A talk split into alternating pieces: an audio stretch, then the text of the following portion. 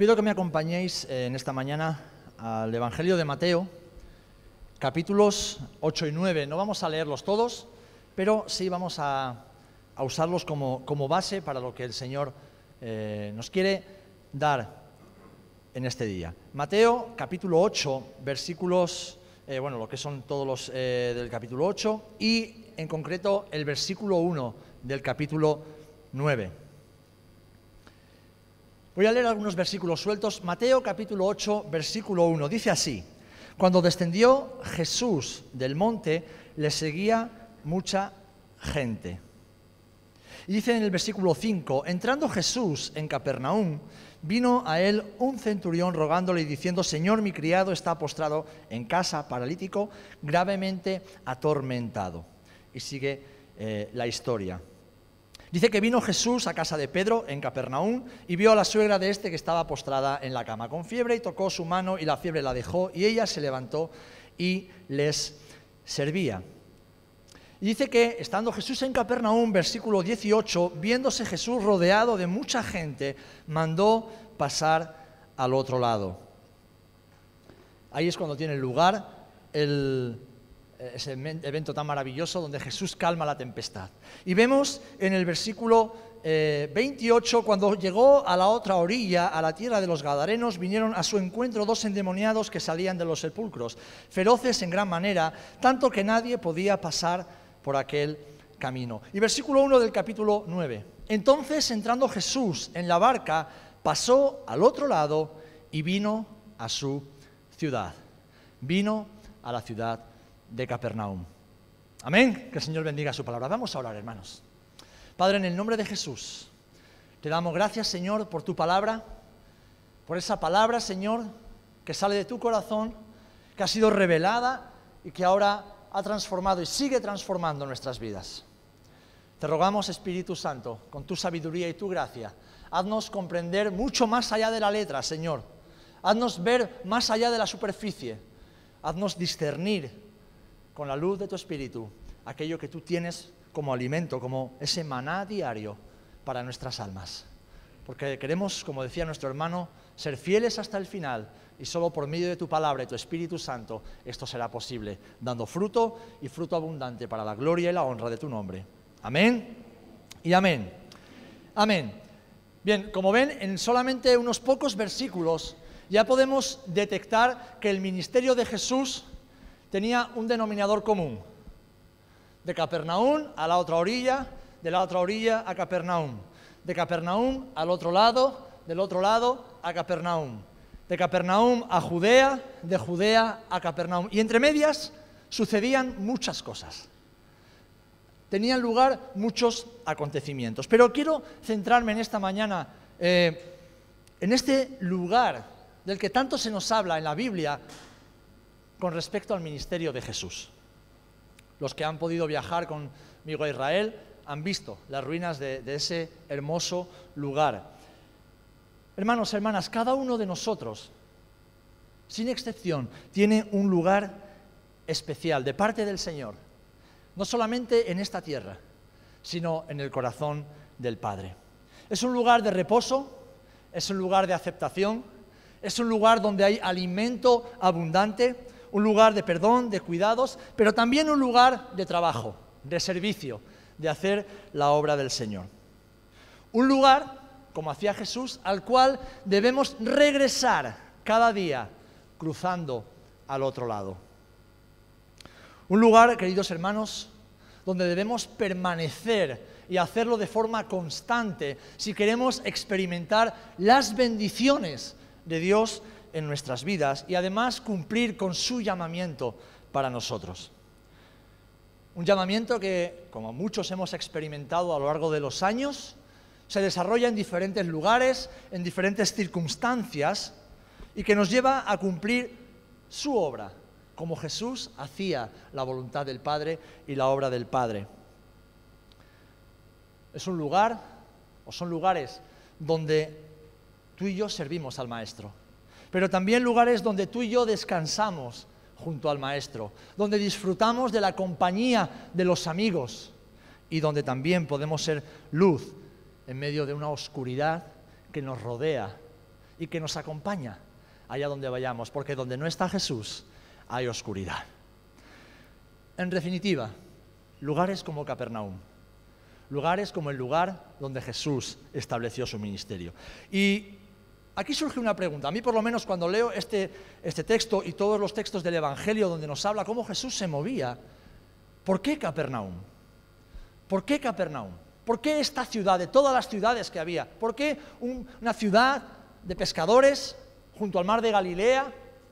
En un lugar donde abundaba el pecado, o abundaba el esoterismo, abundaba eh, eh, la, magia, donde abundaba eh, la desobediencia, la religiosidad. ¿Por qué Capernaum? Bueno, en primer lugar, fijaros lo importante de esto.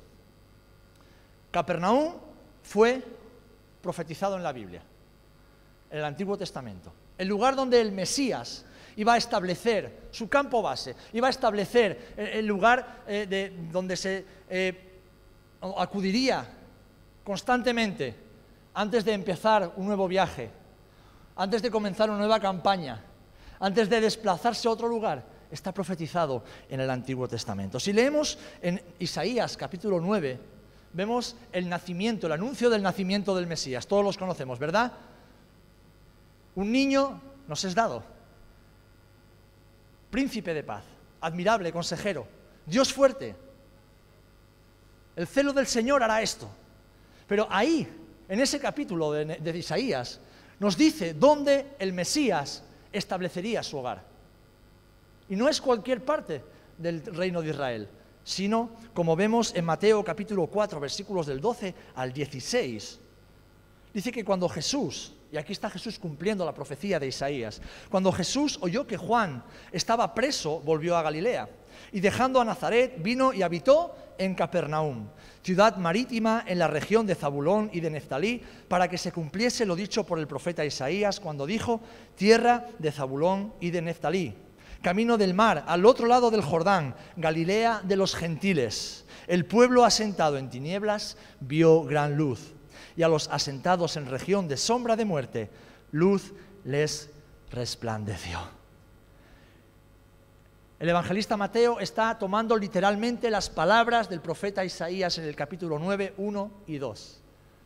Y está diciendo, Jesús no está aquí por casualidad, no le ha gustado esta ciudad porque era mejor que otras, tenía la playita cerca, no, sino porque Él sabía cuál era la voluntad de su Padre y aquello que estaba escrito desde antiguo por los profetas. Así que aquí vemos un primer principio que quiero dejarte que puede ser muy útil para tu vida.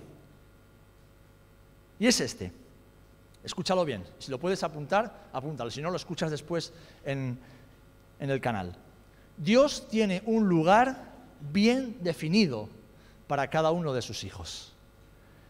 Dios Padre tiene un lugar bien definido para cada uno de sus hijos. Y lo descubrimos cuando estamos y vivimos atentos a su voz.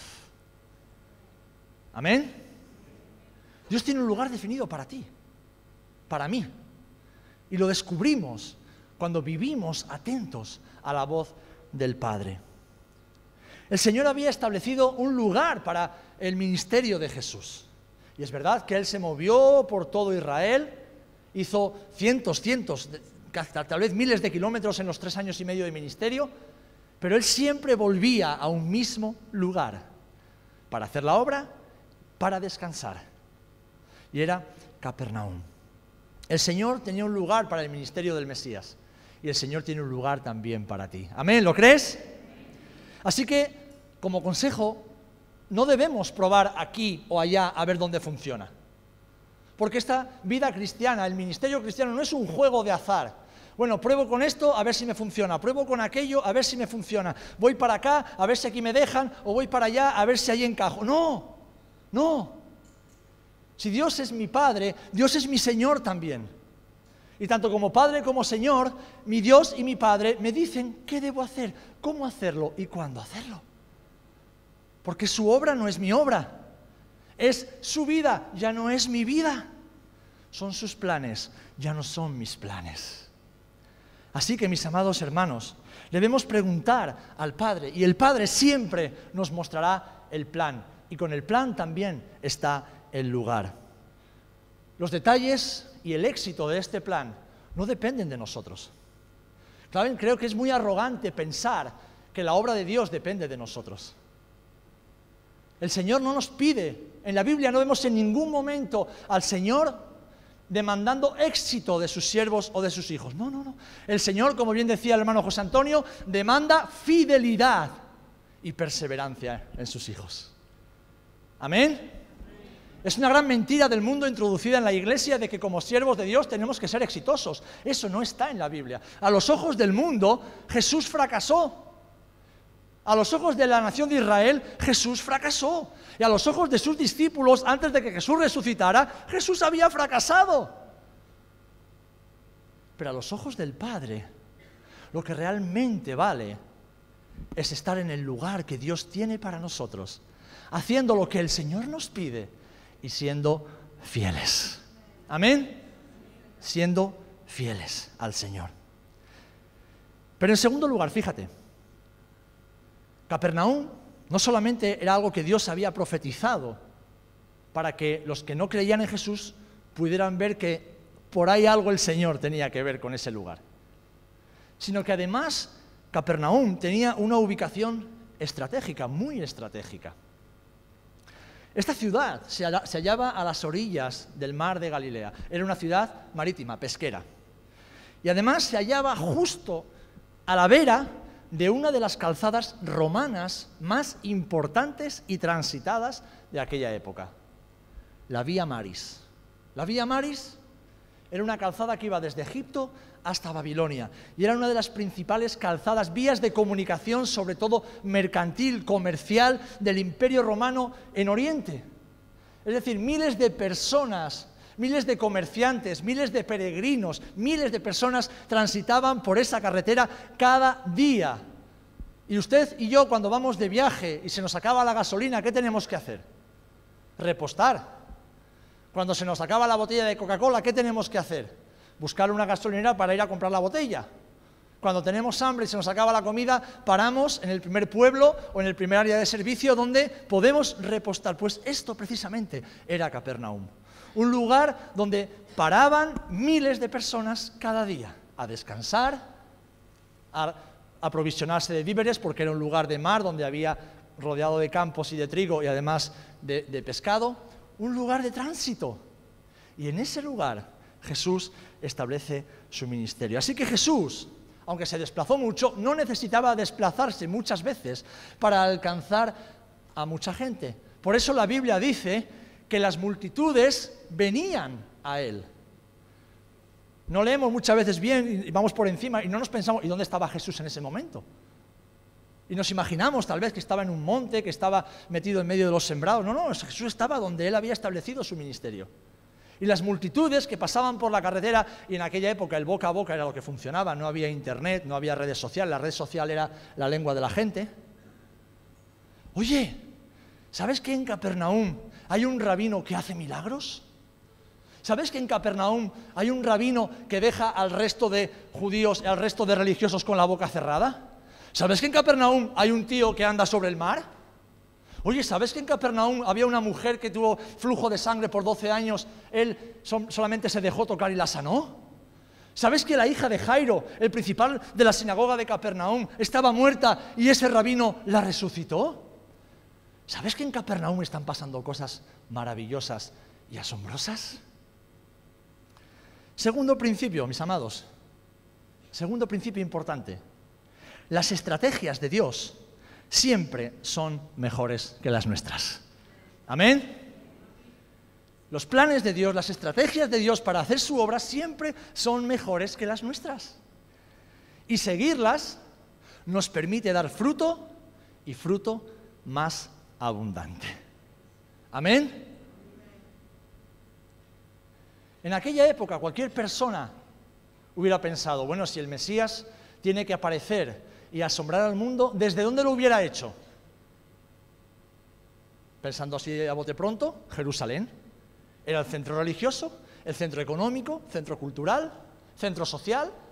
Había un templo al cual acudían millones de personas cada año solamente para admirarlo y los judíos que venían de todo el mundo subían tres veces al año a Jerusalén.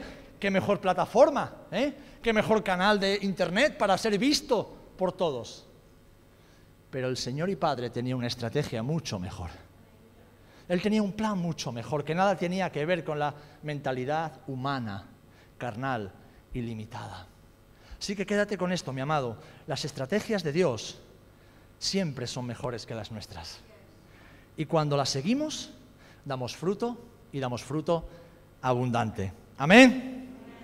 Porque saben, yo he descubierto algo y seguro que tú también. El Dios en quien hemos creído, el Dios del universo, el Dios creador de todas las cosas, es extremadamente detallista. Cuida cada pequeño detalle. Cada pequeño detalle para que su obra se cumpla, para que su nombre sea glorificado. Así que Él tiene un lugar para ti donde servirlo. Tiene un lugar para ti donde dar fruto y fruto abundante. Pero ese lugar, al igual que lo era Capernaum para Jesús, es un lugar de trabajo, pero también es un lugar de descanso. Porque vemos a Jesús cenando en casa de Mateo. Vemos a Jesús cenando en casa de los principales de la sinagoga. Vemos a Jesús disfrutando con las personas que lo rodeaban. Porque si alguien sabía disfrutar de la vida, ese era Jesús. De hecho, lo llamaban bebedor y comilón. Porque él sabía que es mucho más fácil llegar al corazón de una persona en torno a una mesa que dando sermones delante de una gran multitud. Y él quería estar donde está ahora cada día, cerca de ti y cerca de mí. Por eso, mis amados, no oramos por los alimentos cada día como una forma religiosa o rutinaria, por miedo a que nos sienten mal. No, no, no, no. Estamos dándole gracias a Jesús que está sentado con nosotros y nuestra familia a la mesa. Señor, gracias por lo que cada día nos provees. Y gracias porque aún hoy, después de dos mil años en que estás en el cielo con tu Padre, por medio de tu Espíritu Santo, tú estás con nosotros a la mesa. Y nos sigues ministrando, nos sigues proveyendo, nos sigues bendiciendo. El Señor tiene un lugar de trabajo y de descanso donde alcanzar también a las multitudes mientras lo servimos y disfrutamos con nuestros amigos. Y ese lugar se encuentra al otro lado como Jesús. Ese lugar se encuentra al otro lado. Y la pregunta que te surge, como a mí me surgió también, hoy va de preguntas, ¿al otro lado de qué? ¿Eh? ¿Al otro lado de qué? Bien, ¿cuántos sabemos que la vida cristiana y la vida de los que servimos a Jesús, además de que Jesús nos lo enseña, no siempre es cómoda? ¿Eh? A veces es incómoda. A veces incluso se vuelve peligrosa y en ocasiones es agotadora, nos, cansamos, nos agotamos. En los evangelios encontramos diferentes ocasiones, como decía hace un instante, en las que Jesús se va desplazando de un lugar para otro. De hecho, en Marcos 1.38-39, Jesús había estado sanando eh, en Capernaum, había estado haciendo milagros en Capernaum. Es más, dice la Escritura que todos los que fueron llevados a él los sanó a todos. Pero al día siguiente Jesús se levanta bien temprano, quiere decir de noche, porque en Israel amanece muy temprano tal vez a las 3, a las 4 de la mañana, Jesús se va a un lugar desierto, a orar. Los discípulos se levantan, lo buscan, no lo ven y saben dónde estaba porque sabían dónde Jesús se escondía para orar. Señor, la gente te busca. ¿Y qué dice Jesús? Vamos a los lugares vecinos para que predique también allí, porque para esto he venido. Y predicaba en las sinagogas de ellos en toda la Galilea. Es decir, Jesús tomaba la barca y se desplazaba de un lugar a otro, predicando en toda la Decápolis, es decir, las ciudades de la Galilea. En otros momentos se nos narra cómo Jesús pues subía a Jerusalén, porque como judío que era, él cumplió con la ley. Y él subía tres veces al año a Jerusalén, como todo varón judío debía hacer, a celebrar las tres fiestas principales del judaísmo. Y lo vemos en ocasiones subiendo a Jerusalén o volviendo de Jerusalén. Ahí tuvo lugar el encuentro con la samaritana mientras iba a Jerusalén, se encontró con la samaritana y la salvación llegó a la ciudad de Samaria. Y en estas ocasiones vemos a Jesús haciendo la obra de Dios. Vemos haciendo lo que el Señor le había encomendado, sanando a los enfermos, liberando a los endemoniados. De hecho, en este versículo que hemos leído, Jesús venía de Gerasa, venía de liberar a los endemoniados gadarenos. También en estos trayectos denunciaba a los religiosos, alimentaba a las multitudes y enseñaba a todos los principios del reino de Dios. Pero sabéis, estos momentos de viaje duraban días o tal vez alguna semana. Jesús siempre volvía al otro lado. Jesús siempre volvía a su ciudad. Y en el regreso a su ciudad es que tuvo lugar la sanidad de la mujer del flujo de sangre. Y en ese regreso es que tuvo lugar la resurrección de la hija de Jairo. Por tierra, por mar o sobre el mar, Jesús siempre volvía al otro lado a descansar mientras hacía la obra de Dios. Tercer principio, tercer principio que quiero que, que tengas presente. El primero ya lo hemos visto, Dios tiene un lugar bien definido para ti y lo descubrimos cuando estamos atentos a su voz. El segundo es que las estrategias de Dios son siempre mejores que las nuestras y cuando las seguimos podemos dar fruto abundante, mucho más abundante. Tercer principio, ¿al, otro lado de qué? Bien, después de cada campaña, después de cada obra, después de cada batalla que hacemos para el Señor, debemos volver al otro lado y estar a solas con el Padre. Tenemos que rendir cuentas al Padre. Tenemos que sentirnos abrazados, retomar fuerzas y renovar la visión que solo nuestro Padre nos puede dar. Y esto ha de ser en el lugar que el Padre ha provisto para nosotros. Uno, el lugar de la oración, y eso es inexcusable. El lugar de la oración. Y dos, en el lugar físico donde el Señor nos ha puesto. Y eso es el pueblo, la ciudad, el barrio y la congregación local donde el Señor nos ha puesto para servirlo. Debemos volver a ese lugar donde el Señor nos ha puesto. Está muy bien hacer la obra de Dios y es bonito viajar y ver lo que Dios hace en otros lugares. Pero Dios tiene un orden y tiene un lugar de descanso para sus siervas y sus siervos. Dios tiene una Capernaum para ti y para mí. Y está al otro lado de esos lugares desiertos, como podía ser Gerasa o podía ser la misma ciudad de Jerusalén. Porque hermanos, mientras servimos a Jesús, somos conscientes de que tenemos una gran responsabilidad que, nos desgasta. ¿Quién no se ha desgastado alguna vez en la obra del Señor? Todos nos hemos desgastado, ¿verdad? nos hemos cansado y, tal vez incluso hemos pensado en tirar la toalla. Hay oposición, hay luchas espirituales, a veces sufrimos el rechazo y la incredulidad de las personas y vemos mucha, muchísima necesidad a nuestro alrededor. Por eso, como hacía Jesús, debemos tener siempre lista la barca.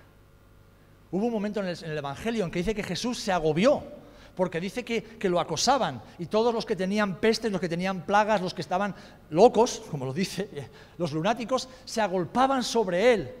Y él como, como ser humano sintió el agobio y el peso de las personas. Y dice, tenedme la lista, lista la barca para que podamos ir al otro lado, para que no nos agobien.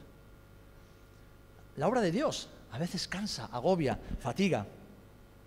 Por eso tenemos que tener siempre la lista la barca para ir al Padre y estar junto con nuestros hermanos. Fíjate que Jesús nunca se fue solo. Solo en momentos puntuales se iba al otro lado a orar solo, subía al monte solo o madrugaba él solo. El resto del tiempo Jesús siempre tomaba a sus íntimos y se iba con ellos. Porque la vida cristiana no ha sido diseñada para vivirla en soledad, para vivirla a nuestra manera, para vivirla a nuestro rollo. No, no, no, no, eso es el espíritu del mundo en nosotros. Pero el espíritu de Cristo en nosotros nos lleva siempre a, hey, en mi barca caben mis hermanos, en mi barca cabe mi gente, en mi barca caben aquellos que sirven a Jesús y lo siguen siempre con pasión. Amén. Ahora bien, ahora bien, y aquí voy a tocar un poco la fibra sensible para entrar en el último punto. Tal vez para algunos de nosotros, el otro lado represente un lugar que hemos ocupado, pero que no es el que Dios ha dispuesto para nosotros. Lo repito. ¿Al otro lado de qué? Cruzamos al otro lado de qué? Bueno, pues tal, vez de ese lugar que hemos ocupado, pero que no es el lugar que Dios ha dispuesto para nosotros. Quizás un lugar cómodo, un lugar próspero, un lugar agradable, donde nos sentimos bien, un lugar donde escapar, donde evadirse, autocomplacerse e incluso sentirse realizado. Vamos, un lugar muy peligroso para el creyente. Un lugar peligroso. No es el lugar que el Señor ha dispuesto para nosotros. Y aquí quiero dejarte un cuarto principio. Dios tiene un lugar de servicio, tiene un lugar de ministerio, tiene un lugar de fruto para ti y para tu familia. ¿Lo crees? Y está al otro lado de tus planes.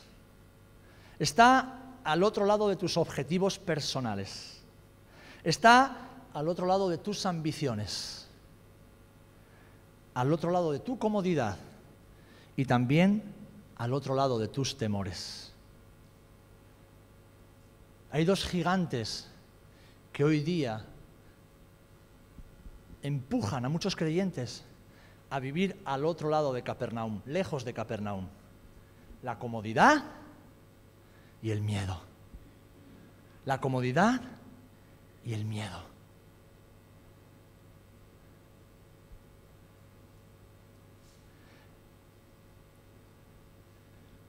No nos gusta que Jesús nos saque del lugar cómodo en el cual nos hemos colocado. No nos gusta que Jesús nos pinche cuando estamos sentados en ese sofá tan mullido y agradable que hemos creado en nuestra vida cristiana. Y claro, cuando miramos al mar de Galilea y pensamos en lo que tuvo que hacer Jesús para calmar el mar, porque si no la barca se, hundía, no, Señor, mejor me quedo como estoy, mejor estoy donde estoy.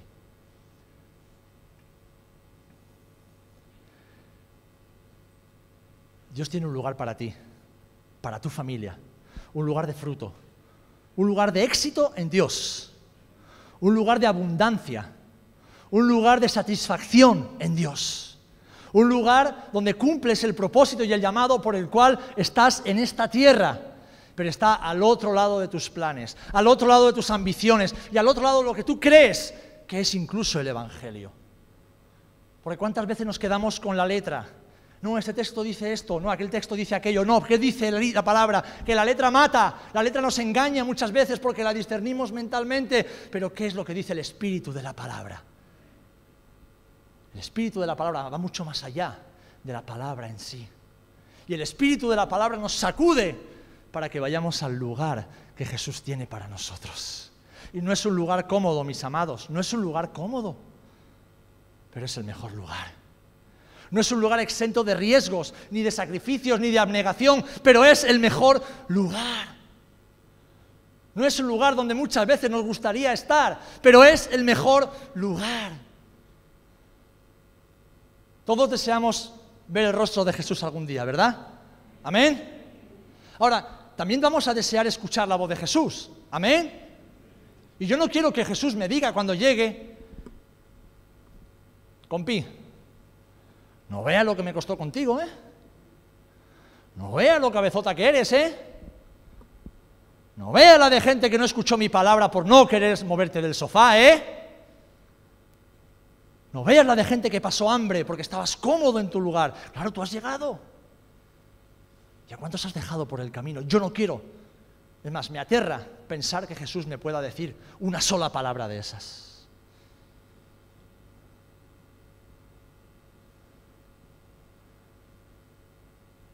Al otro lado de Capernaum estaba Gerasa, un lugar donde la gente criaba cerdos, cosa que es abominación para el judaísmo. Un lugar completamente alejado de la ley de Dios, donde los endemoniados vivían en los sepulcros y nadie se podía acercar porque acababan con ellos. Pero en el lugar que Jesús tiene para ti, no exento de dificultades y problemas porque es la vida cristiana, es un lugar seguro, porque Jesús habita en esa casa. Amén. Así que hermano, hermana, si te estás desgastando y ves que no avanzas, es muy probable que no estés donde deberías. Es muy probable que no estés en el lugar en el que Dios te ha puesto. Y deberíamos, si esa es nuestra situación, hacer la oración del profeta Jeremías. Lo leemos en Jeremías 10:23. Y Jeremías decía así, conozco, oh Jehová, que el hombre no es señor de su camino, ni del hombre que camina es el ordenar sus pasos. Sé que mi camino no lo ordeno yo. Sé que mis pasos no son mis designios. Yo sé que quien ordena mi camino es el Señor. Quien traza el plan es el Señor. Quien traza el destino es el Señor. Quien traza la estrategia es el Señor. Y en ninguno de esos momentos hay un sofá, una gran televisión y un cuartito donde nos encerramos pensando que ahí estamos haciendo la obra de Dios. La obra de Dios empieza en el lugar de la oración, pero la obra de Dios se hace en la calle, se hace en el valle, se hace donde están los que tienen hambre. Porque aquí estamos todos bien saciados, ¿verdad? Amén. Aquí estamos todos bien. Aquí estamos en la casa del Padre. Estamos recibiendo su palabra cada día, en cada momento, sus cuidados, su amor, su comprensión. Pero como predicaba Chari, allá afuera hay un mundo que se muere, que se desangra, un mundo que sufre. Ahí es donde se desarrolla el plan de Dios. Así que conozco que Jehová, o Jehová, que el hombre no es señor de su camino. Y a la vez recuerdo lo que el Señor enseña a través de Salomón. El corazón del hombre piensa su camino, mas el Señor endereza sus pasos. Amén.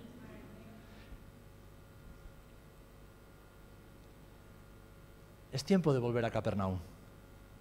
Es tiempo de volver en nuestro corazón al lugar que el Señor tiene para nosotros. Es tiempo de volver con el Maestro al centro de la voluntad de Dios para nuestra vida. ¿Saben por qué?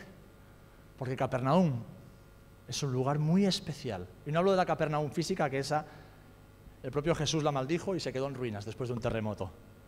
Estoy hablando de algo más sublime y más profundo. Capernaum es la ciudad de consuelo.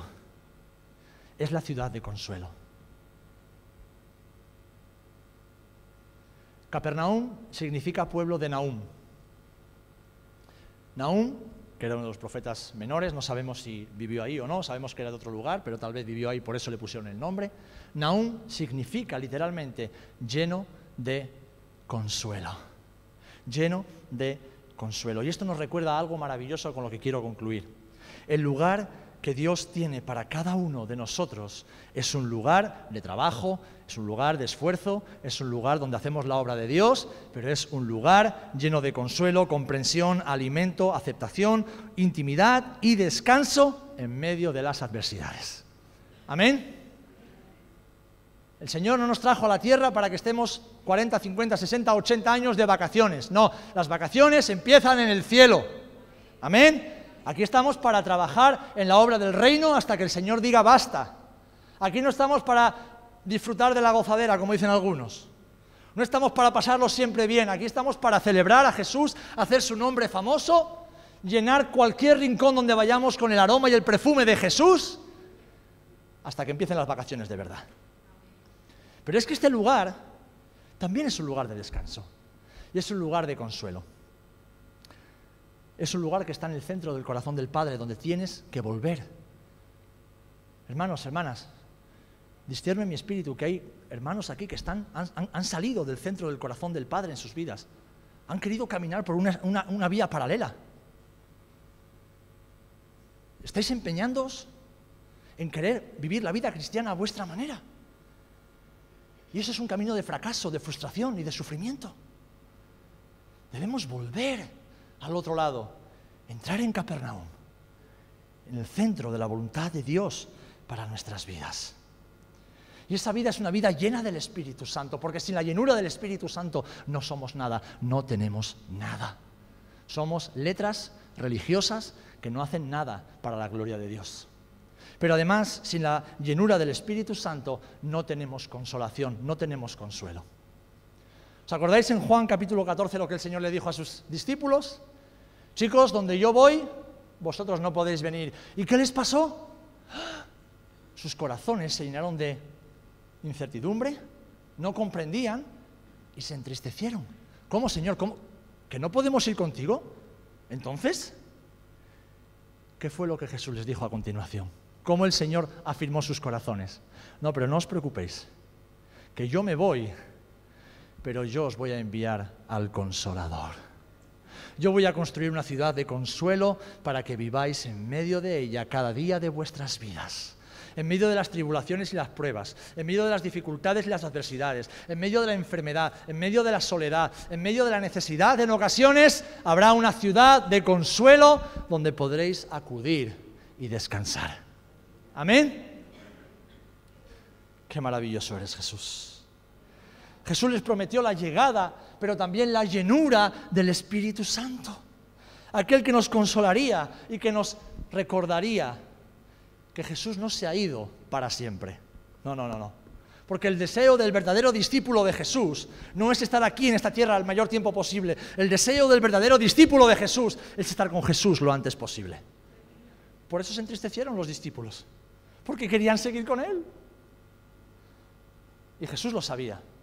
Y Jesús sabe que tú y yo cada día, si somos verdaderos discípulos, anhelamos, deseamos, casi con desesperación, poder estar con el Maestro. ¿Y qué necesitamos? El consuelo del Espíritu Santo para decir, tranquilo, sigue siendo fiel, sigue esforzándote, sigue perseverando, no te desanimes, tranquilo.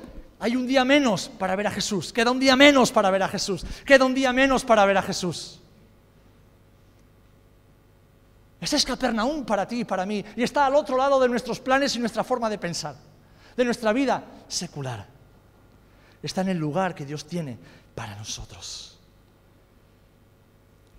Y Capernaum de forma simbólica también, para ti y para mí que estamos aquí en Rota, es este lugar, es este cuerpo, es esta comunidad de creyentes. Un lugar donde somos consolados, un lugar donde nos divertimos también, un lugar donde planeamos y soñamos para Dios, un lugar donde nos amamos mutuamente, donde nos perdonamos mutuamente, donde mostramos la misericordia de la cual somos deudores los unos para con los otros. Un lugar donde el Espíritu Santo da vida, donde el Espíritu Santo hace su obra. Amén. Pero Capernaum para ti y para mí también es este pueblo de Rota, es tu barrio, es el lugar donde Dios te ha puesto, porque Jesús también hizo milagros en Capernaum. Ahí empieza tu llamado, ahí empieza el lugar que el Señor tiene para ti. Así que hermanos, Juan, por favor, puedes subir.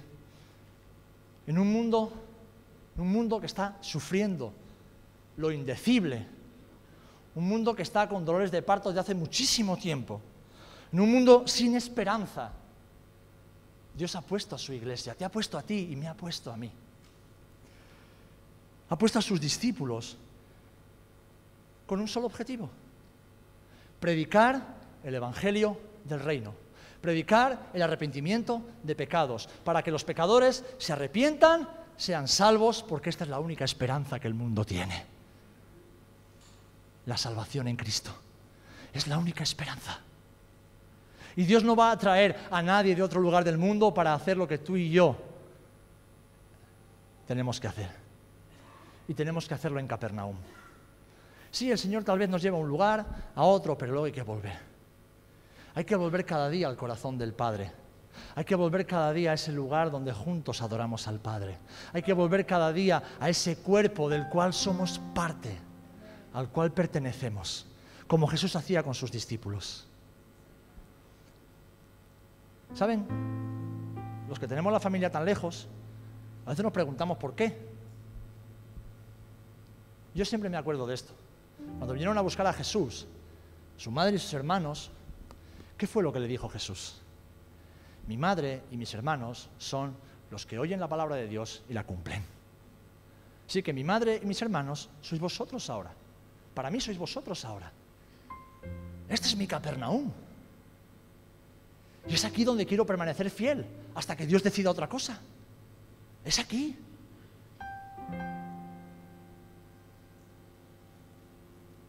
Pero no es aquí solamente en el ámbito físico, sino en lo espiritual.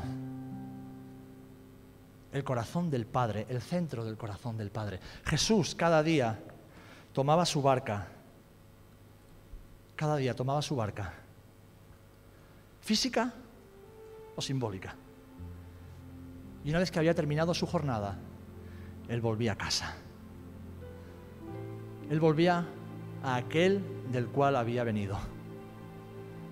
¿Os imagináis a Jesús como hombre queriendo conectarse en su humanidad con aquel con el cual había estado unido, porque son uno y son inseparables desde la eternidad? Jesús no creo que iría al Padre y diría, Señor, ¿has visto cuántos milagros he hecho hoy? Señor, ¿has visto cuánta gente se ha salvado? ¿Has visto cuántos se han sanado? ¿Has visto cómo corría aquel demonio que se metió en los cerdos y se tiró por un acantilado? No, Jesús no creo que dijera eso. Jesús sencillamente iba al lugar, al único lugar en esta tierra donde recordaba exactamente quién era, donde nadie podía molestar, donde se recibía aquello que da vida. El otro día compartía con Sara un ratito, compartíamos algo que para mí está siendo una reflexión íntima y personal. La quiero compartir con vosotros, hermanos. Porque yo he sido un necio también queriendo tener éxito en Dios. Y he fracasado en eso. No existe eso de tener éxito en Dios. Existe ser fieles a Dios. Existe hacer la voluntad de Dios. Existe ser obedientes a Dios. Existe vivir una vida para hacer la voluntad de nuestro Padre. Y después de darle muchas vueltas, y este sermón tiene parte de que ver con eso, a todo lo que he aprendido, que seguramente no es mucho en mis años de vida, yo he llegado a una conclusión y la comparto contigo.